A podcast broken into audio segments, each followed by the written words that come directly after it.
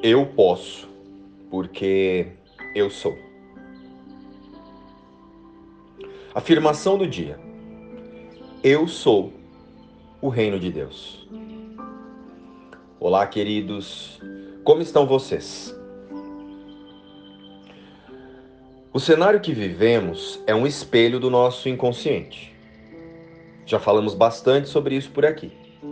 Caso surjam dúvidas, releiam os textos antigos ou ouçam os podcasts que vai dar uma clareada na mente. Com isso, como o cenário que vivemos é um espelho do nosso inconsciente, com isso nossa atenção é sempre direcionada para buscarmos nas cenas as confirmações das crenças que protegem o nosso autoconceito, que protegem quem nós pensamos ser. No nível das formas, o ego usa a personalidade para expressar as vontades selecionadas e direcionadas pelas crenças que estão escondidas no nosso inconsciente. Por isso, quando alguém pergunta para nós, para nos definirmos, nós descrevemos uma lista de qualidades e pontos a serem analisados. Já perceberam isso? Toda essa lista é constituída por crenças, por coisas que acreditamos que nos definem. Estamos falando aqui em um nível bem profundo de autoobservação da mente mas vamos exemplificar para que fique mais fácil. Hoje vamos explicar como as vontades das crenças nos guiam e nós nem percebemos. Por isso, estar com a mente atenta é a saída para todo conflito e desconforto experienciado em nosso dia a dia. Primeiro vamos lembrar que não há diferença entre ilusão boa e ilusão ruim. Elas podem estar camufladas de angústia ou de imagens graciosas e aconchegantes. Mas ainda é o ego usando a mente a favor da ilusão.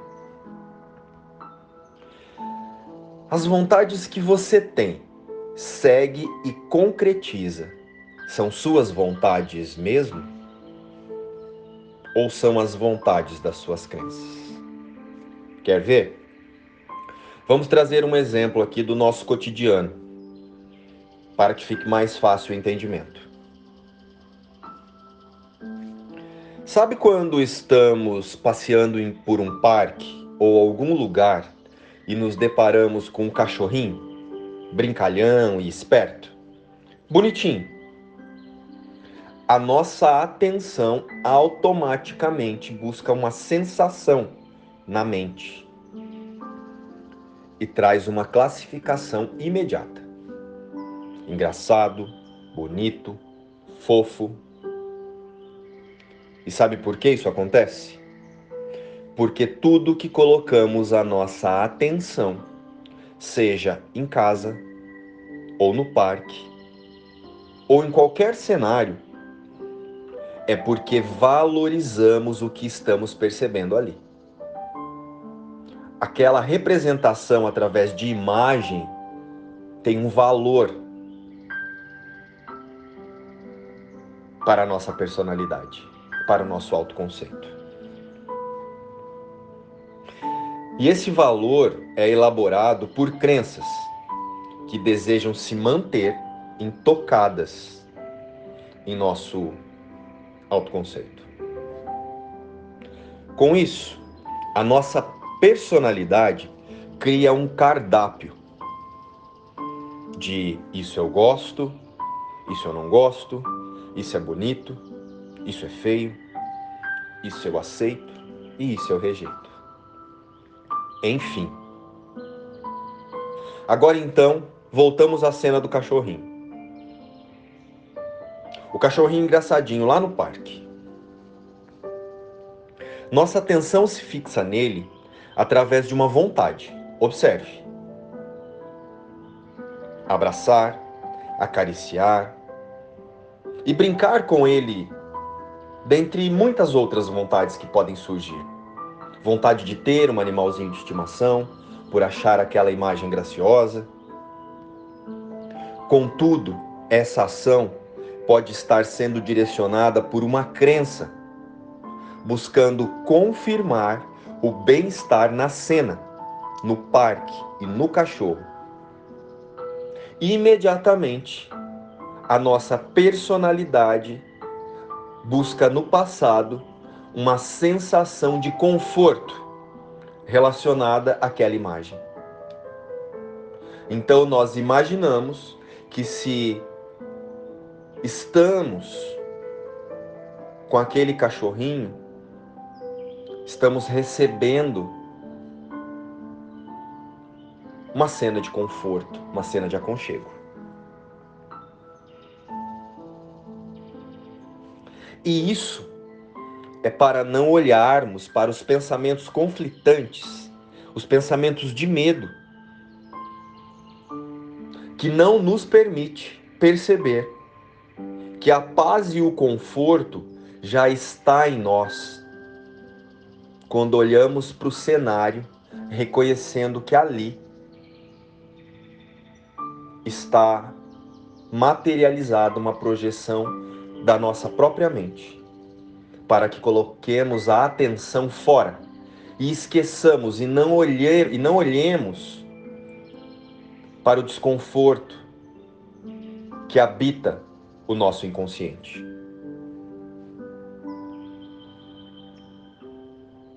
Ou seja, por trás de todas as cenas, desejos e vontades, dentro da ilusão, existe uma meta sendo direcionada ao seu cumprimento: confirmarmos a separação da fonte criadora.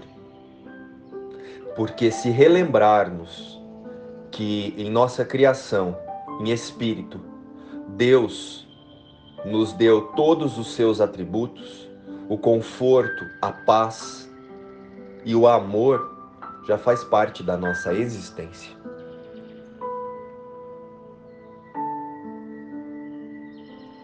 Mas, quando estamos com a mente no observador, podemos experienciar essas mesmas coisas, podemos continuar achando o cachorrinho bonitinho e fofinho, porém, atentos que o nosso conforto e a nossa paz não está em nada fora de nós. E entregamos a, a interpretação da cena para a verdade, para a correção com o Espírito Santo. Eu sou o reino de Deus. Desejos conflitantes não podem ser a minha vontade. Pai, tua vontade é a minha e nada mais. Não existe outra vontade que eu possa ter. Que eu não tente fazer outra vontade, pois isso não tem sentido e me causará dor. Só a tua vontade pode me trazer felicidade. E só a tua vontade existe. Só a vontade de Deus em realidade existe. E se eu quero o que só tu podes dar, tenho que aceitar a tua vontade para mim e entrar na paz, onde o conflito é impossível. O teu filho, o Cristo, que somos todos nós, é um contigo, no que ele é e na sua vontade. E nada contradiz a verdade santa de que eu permaneço como me criaste, o Cristo. E com essa prece, entramos silenciosamente em um estado onde o conflito não pode vir porque unimos a nossa santa vontade à de Deus reconhecendo que são uma só, são a mesma. Então entendamos, se a nossa vontade é a mesma vontade de Deus e temos todos os atributos de Deus, não precisamos buscar fora de nós amor, reconhecimento, conforto ou paz. Para tudo que olhamos, a paz já está lá, porque a paz já está em nós.